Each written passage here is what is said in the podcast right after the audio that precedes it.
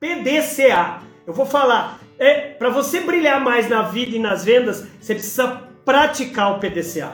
Tem pessoas que não estão praticando o PDCA. André, isso aí eu já sabia. Sabia mesmo? Será que você está tendo disciplina para pra praticar o PDCA? André, eu não sei o que, que é esse PDCA, o que, que significa. Então vamos lá. O P é de plan, de planejar. Então tudo começa com o P, de planejar. Gente, o vendedor japonês, ele planeja 80% das negociações dele e executa só 20%.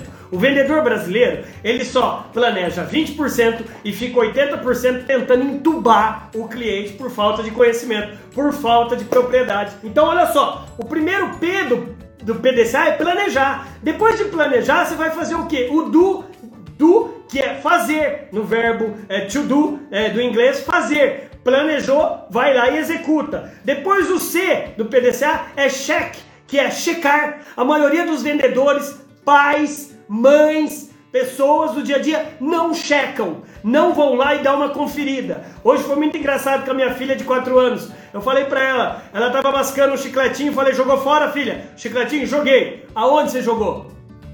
Aonde você jogou o chiclete? Me leva até onde? Eu fui checar. Ela mostrou bonitinha no lixo tal. Eu vi o chicletinho. O que tá faltando é para você brilhar na vida e nas vendas. Você tá checando? Não adianta só planejar e fazer e o checar. E o último, que é o A do PDCA, que é o ACT, que é refazer. Se você fez errado, refaz. Então, quer brilhar na vida e nas vendas, quer dar um nocaute realmente nos problemas da, da, da sua vida e das suas vendas, PDCA.